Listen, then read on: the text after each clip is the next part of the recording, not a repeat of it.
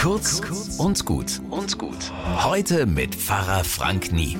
Neulich so ein strahlend blauer Himmel.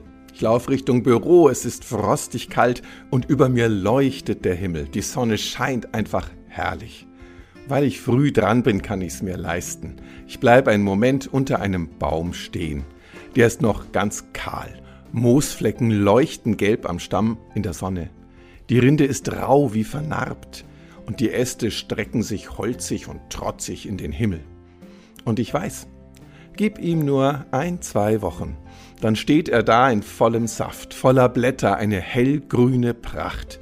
Und ich denk mir, sieh an, so stark ist das Leben, auch in uns.